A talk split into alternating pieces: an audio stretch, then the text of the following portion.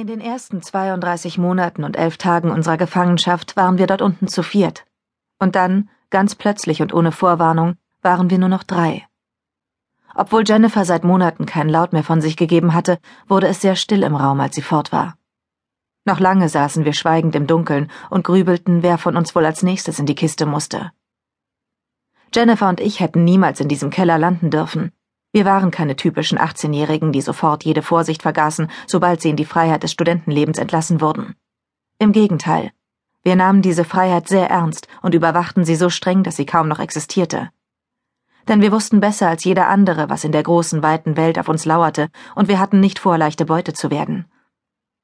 Als 18-Jährige hatten wir bereits Jahre damit zugebracht, jede Gefahr, mit der wir jemals in Berührung kommen konnten, penibel und systematisch zu analysieren und zu dokumentieren.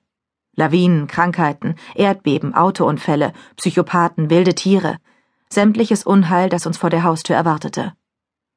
Wir glaubten, unsere Paranoia würde uns beschützen, denn wie hoch ist die Wahrscheinlichkeit, dass zwei Mädchen, die sich derart gut mit Katastrophen und traumatischen Erfahrungen auskennen, eben diesen zum Opfer fallen? Für uns gab es so etwas wie das Schicksal nicht.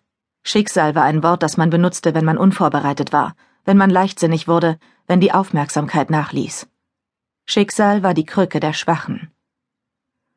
Unsere immer mehr an Manie grenzende Vorsicht hatte sechs Jahre zuvor ihren Anfang genommen. Wir waren zwölf und Jennifers Mutter hatte uns an einem kalten, aber sonnigen Januartag des Jahres 1991 mit dem Auto von der Schule abgeholt, genau wie an jedem anderen Wochentag. Ich erinnere mich nicht an den Unfall. Ich weiß nur noch, wie ich im gleichmäßigen, tröstenden Rhythmus des Herzfrequenzmonitors nach und nach zurück ins Licht fand. Noch Tage später fühlte ich mich bei jedem Aufwachen warm und vollkommen sicher, bis mir wieder einfiel, wo ich war. Stück für Stück holte die Zeit meine Gedanken ein, und mein Herz wurde immer schwerer. Jennifer erzählte mir hinterher, dass sie sich noch lebhaft an den Zusammenstoß erinnern könne. Es waren typisch posttraumatische Bilder, die sie vor Augen hatte. Unscharfe Traumsequenzen in Zeitlupe, Farben und Lichter, die einen wilden Strudel von operettenhafter Leuchtkraft bildeten.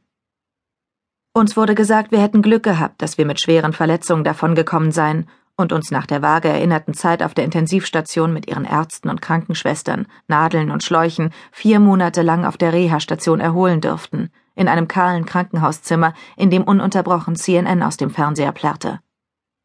Jennifers Mutter war dieses Glück nicht beschieden. Wir lagen zusammen auf dem Zimmer, angeblich damit wir uns während der langen Genesungszeit gegenseitig Gesellschaft leisten konnten und damit ich, wie mir meine Mutter zuflüsterte, Jennifer durch ihre Trauer half. Aber ein weiterer Grund war wohl der, dass Jennifers Vater, der von ihrer Mutter Entscheidung lebte und sich bisweilen so betrank, dass wir ihm immer tunlichst aus dem Weg gegangen waren, heilfroh war, als meine Eltern anboten, sich mit der Krankenwache abzuwechseln. Je besser es uns ging, desto öfter ließen uns meine Eltern allein. Damals fingen wir an, die Tagebücher zu schreiben, als Zeitvertreib, wie wir uns gegenseitig versicherten. Aber im tiefsten Inneren wussten wir beide, dass wir damit zumindest ansatzweise die Kontrolle über ein ungerechtes Universum zurückgewinnen wollten. Das erste behelfsmäßige Tagebuch war ein Notizblock mit der Aufschrift Jones Memorial Hospital, der auf jedem Nachttisch im Krankenhaus auslag und den wohl nur weniger als unser Tagebuch erkannt hätten, hatten wir ihn doch schlicht mit einer Liste von Schreckensmeldungen vollgekritzelt, die wir im Fernsehen gesehen hatten. Im Laufe unseres Aufenthalts baten wir die Krankenschwestern noch um drei weitere Blöcke. Bestimmt dachten sie, wir würden uns die Zeit mit Tic-Tac-Toe oder Geigenmännchen vertreiben. Auf die Idee, den Fernsehsender zu wechseln, kam niemand. Kaum aus dem Krankenhaus entlassen, machten wir uns ernsthaft ans Tagebuch schreiben. In der Schulbibliothek fanden wir Almanache, medizinische Fachzeitschriften und sogar ein Buch mit Versicherungsstatistiken von 1987.